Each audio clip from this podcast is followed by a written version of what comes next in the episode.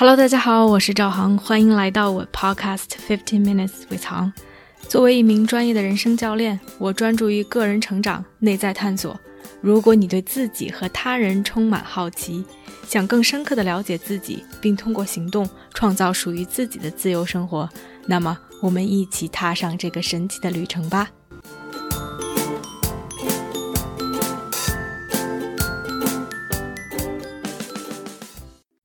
Hello，大家好，欢迎来到这期的 Podcast。最近我开始看一本书，叫《Atlas of the Heart》，翻译成“心灵的地图”或者是“情绪的地图”。这本书的作者叫 Brene Brown。在北美，如果是对个人成长、领导力、心理学，甚至是感兴趣的人，可能都对 Brene 比较熟悉。他是一个研究员，也是一个教授。他在 University of Houston 休斯顿大学任教，同时做研究。他也是 UT Austin 德州大学奥斯汀分校的客座教授。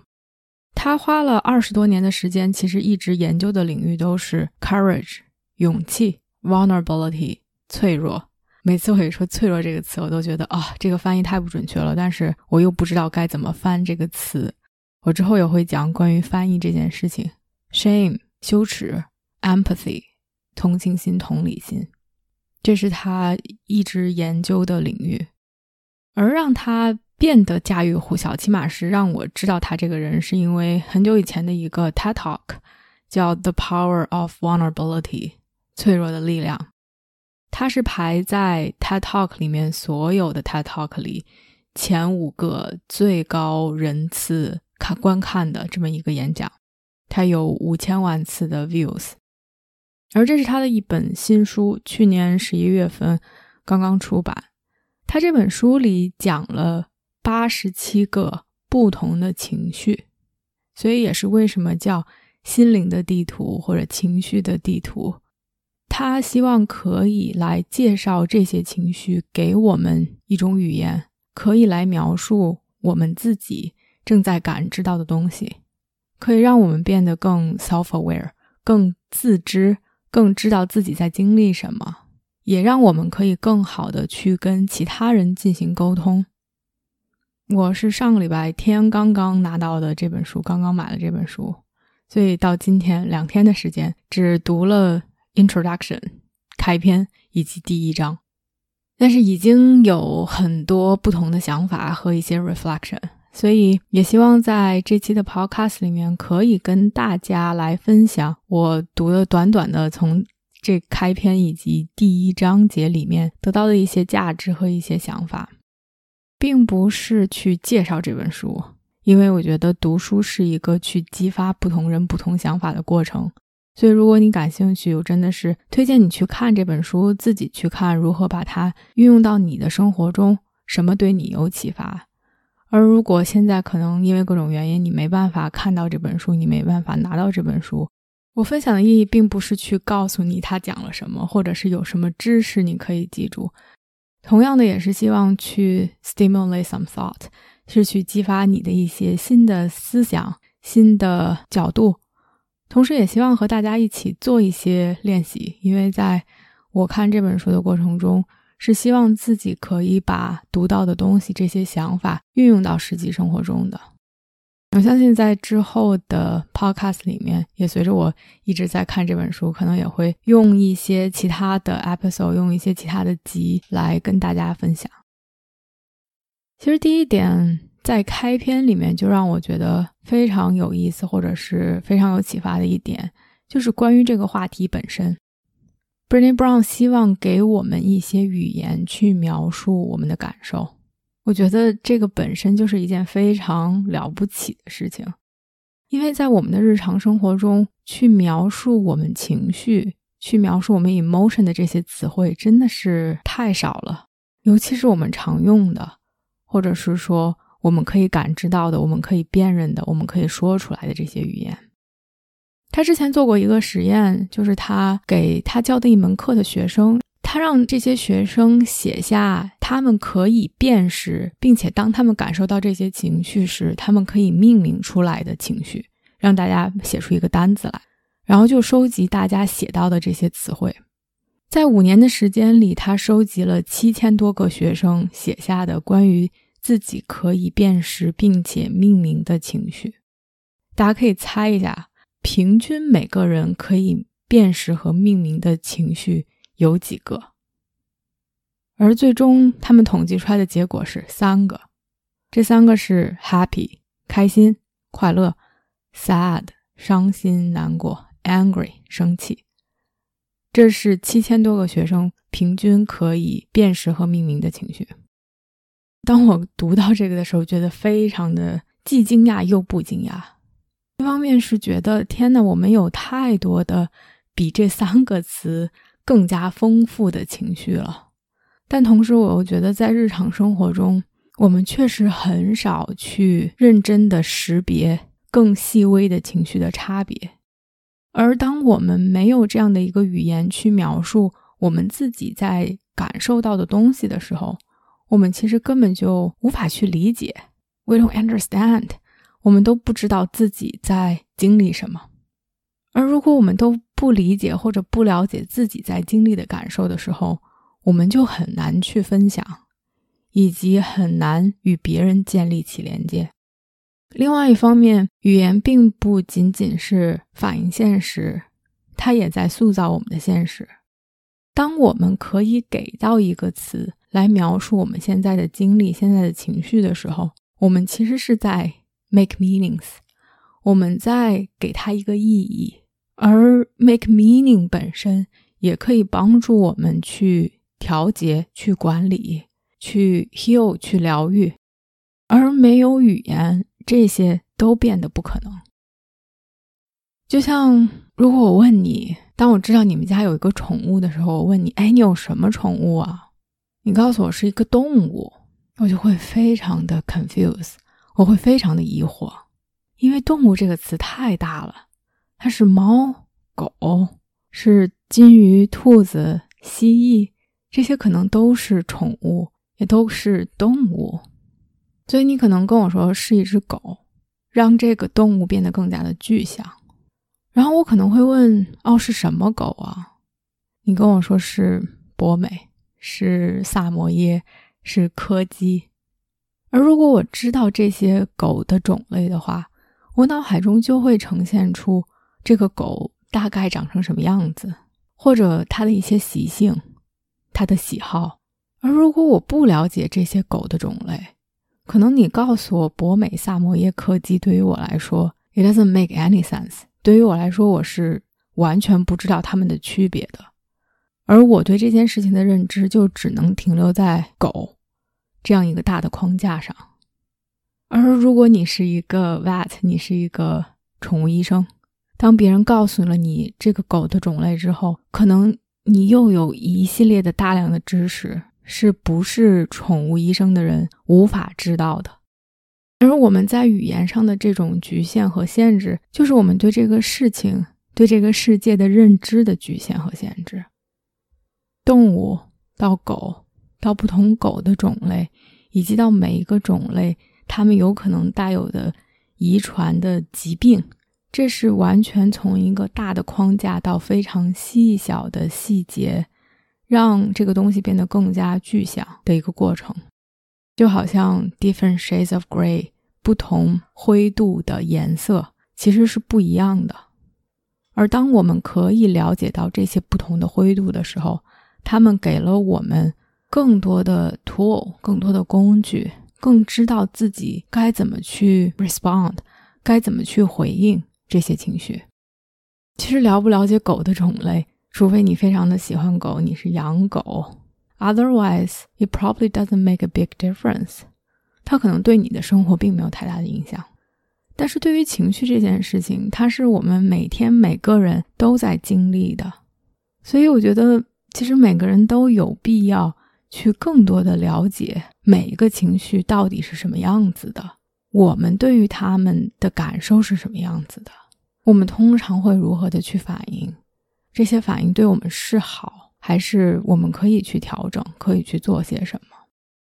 我觉得这应该是每个人都需要、也愿意去习得的一些功课。同时，在这个过程中，就让我发现英语和中文的不一样，让我觉得从某种程度上来说，中文限制了我们对情绪的一些感知。他这本书把八十七个情绪是分成不同的 cluster 或者是 group，分成不同的组和种类，而它分类的标准是一个场景或者一系列比较类似的情绪。就比如第一章，它的标题是 Places we go when things are uncertain or too much。当事情太多或者是非常不确定的时候，我们会去的地方。所谓的地方，就是我们会一般感知到的不同的情绪。所以他给了一系列在这种情境下人们通常会有的一些情绪反应。这些词是 stress、overwhelm、anxiety。worry, avoidance, excitement, dread, fear, vulnerability。当我看到这些英文的时候，其实我脑海中会浮现出非常不一样的一些感受，以及当我在感受到这些的时候是多么的不同。但是当我试图去把它们翻译成中文的时候，我发现有一些词是非常的。难以精确的描述它所表达的意义的，比如 vulnerability，我一开始讲到的这个词“脆弱”，我们通常把它翻译成脆弱，但是脆弱在中文的意义里面好像很难去囊括 vulnerability 在英文里面的意义，因为它又包括着一层，当我们在觉得自己的感受或者是感情 get exposed。当我们敞开心扉去分享一些事情，我们会觉得自己被暴露在外面的这样的一种情绪。它的这种细小的差异好像很难用脆弱来去描述，但是我们好像没有一个精确的形容词能形容这样的一种感受。还有 overwhelm，我都不知道该怎么去翻译这个这个词。如果要去解释的话，很多时候是信息太多，或者是事情太多，让我们觉得无法处理，已经到达了一个比较极端的程度。但是我需要用这么多的语言去形容这样的一个词的时候，其实是中文并没有一个很好的词可以去形容这种情绪，所以也让我感觉到，在中文的语境下，由于本身这个词汇的缺乏。也让我们好像更难去 access，更难去接触到，或者是感知到这些情绪的差别。同时，也让我觉得，在中文的语境下去感受到自己身体对于不同情绪的感知，并且把它能很好的用语言去描述出来，是一件值得去做。或者是值得大家去讨论、大家去互相的学习的这样的一件有意义的事情。所以第一章其实就是讲我刚才列举出来的这几个情绪词汇，它们的定义。它有一些定义，有一些它的例子，有一些它的故事。但是其实我感觉留了很大部分的空白。Up for our interpretation，让我们自己去理解，自己去体会。我不知道是有意还是无意，但只是这是我的一个感受。其实看完第一章，我自己觉得有很多的收获。我也试图把所有我的想法在这一期 podcast 里面全都囊括进去。后来发现这会让这个 podcast 变得奇长不已，所以最终决定挑一个最有感触的点来跟大家分享。我发现，哪怕这是一个在事情太多，或者在我们觉得有太多未知的情况下，我们会惯常去的一些地方，我们会惯常感受到的一些情绪，但是他们其实是非常不同的。Depending on the situation，当时的情况不同，我们会感受到的东西是不一样的，而这些细微的差别会导致我们的 response 不同，我们对它的反应的不同。而有一些我们的反应并不一定是最好的处理这种情绪的方法，而当我们可以去更感受到这些情绪的细微差别的时候，我们可以更 skillfully 的、更有技巧的去调整和处理。给我带来启发蛮大的就是关于 stress 和 overwhelm，起码在英语的语境里面我会把这两者混用。，use it interchangeably。我有的时候会说啊，I'm so stressed，就是我压力非常大，或者 I'm overwhelmed，我也觉得是说压力非常大。但是这两种情绪其实是有差别的，并且导致我们处理它的方式会非常的不一样。Stress 就是说，当我们觉得有太多需要处理的时候，我们会感受到的这种比较 intense、比较强烈的情绪反应。而 stress 和 overwhelm 在书里面的区别是说，overwhelm 的意思是压力大到了一定程度，已经 beyond our capacity，已经超过了我们的可控范围内。而这种时候，我们身体的系统开始去 shut down，开始去关闭，我们会无法去 clearly think things through，我们不能去很很好的去思考、去应对，因为太多的信息，或者是说太多的事情，已经超过了我们系统可以处理的范围。而由于这一点的区别，就导致在 stress 和 overwhelm 这两种不同的情况下。有效处理它的方式是不同的。当我们只是 stress，只是压力大的时候，我们可以去 ask for support，我们可以去让别人来帮助我们，我们去可以把自己手里面的一些事情交给别人来处理，我们可以去做 plan，去安排这些事情什么时候做，让我们可以在做的时候更加的专注等等，有很多很实际的一些。strategy 一些策略，帮我们来更好的完成这些事情。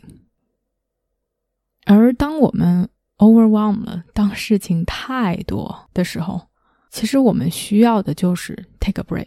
我们需要不去做任何事情，因为那个时候我们已经不能去清晰的思考了。哪怕我们再去把事情给别人，我们也没有办法去专注在眼前的事情上。因为我们的系统开始 shut down，我们无法去反应。而当读到这个的时候，让我觉得其实很多时候是很难去区分这两者的一个界限的。有的时候我们的身体知道，而有的时候可能因为它太细微，或者它积累到了一定程度，或者是由于我们惯常的去处理它的方式，让我们并没有察觉到这两者的区别。而我们的处理方式不一定是 helpful，不一定是有帮助的。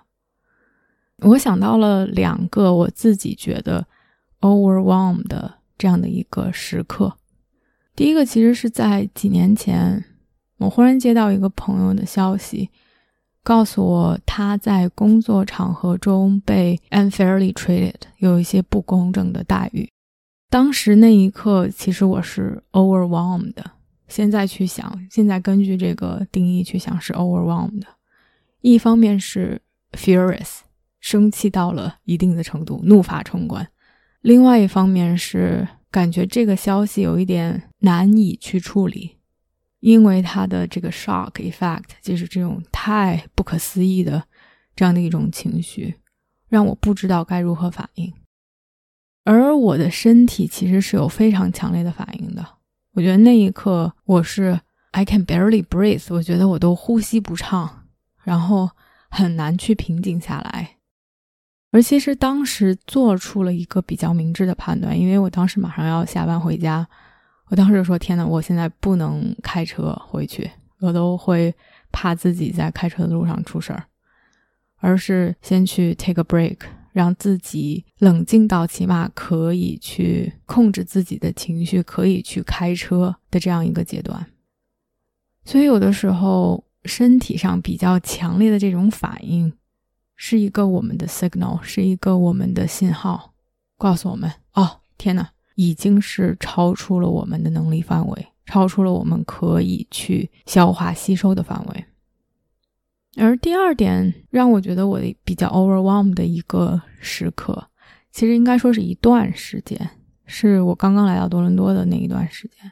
而和第一点不同，我觉得那个时候我并没有很好的意识到我非常的 overwhelmed。那个时候是刚来到一个新的国家、新的城市，又同时全职开始去 have my own business 去创业，所以一方面是在做很多的事情，不管是去说做 networking。去参加活动，去联系人，去做很多很多的尝试。同时自己 internally 自己也给了自己很大的压力，而压力不是外部的，只是自己给自己的。而随着这些的累积，到达了一定程度，是其实是 too much 了。对于我的身体来说，情绪来说，已经超越了我可以 handle 的范围。而当时并不自知，只是觉得压力很大。而我的惯用的，当压力很大的时候的做法是，压力越大，我就觉得我需要做更多。只有做了更多，有了结果，压力才会变小。而很多时候，在那样的一种 space，那样的一种 mental space，在那种状况下做的事情，其实可能都不是在你更平静、更平和的状态下会做出的一些事情，或者是说，并没有很好的去看看现在的状况，去吸取一些教训，去做一个更 strategic 的、更有策略性的决定。有一点盲目，有一点忙乱，就是好像没有办法，必须要多做多做。而这种多做，很多时候导致的是更多的没有结果，而更多的没有结果又会让自己压力更大。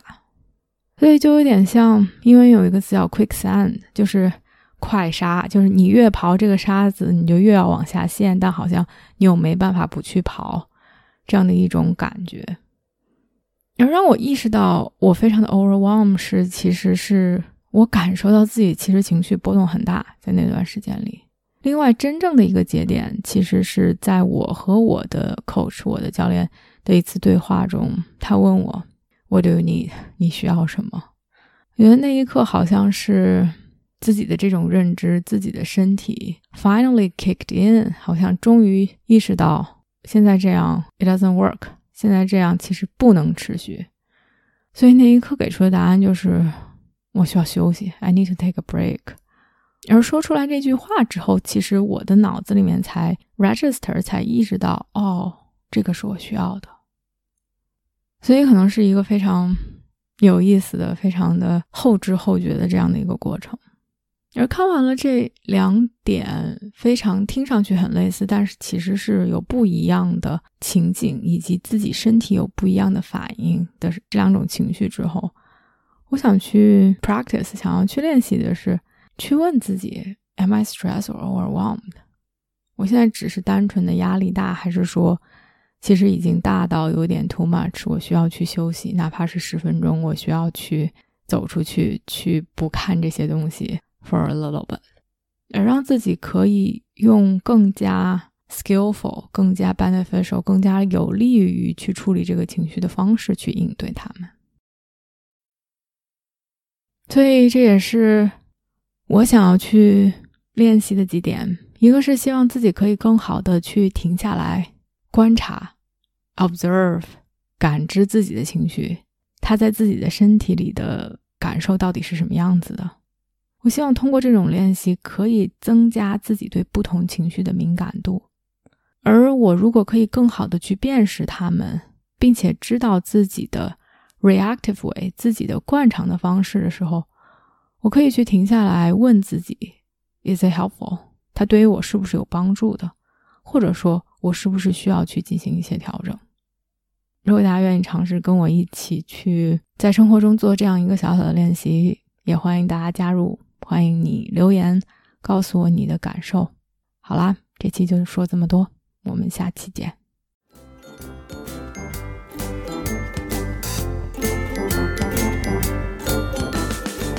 我相信每个人的智慧和力量。如果我们可以把内在的探索转化为行动，这个世界就会变成一个更美好的地方。感谢大家的收听。如果你喜欢我的节目，欢迎点赞、评论并分享给身边的一个朋友。Have a nice day.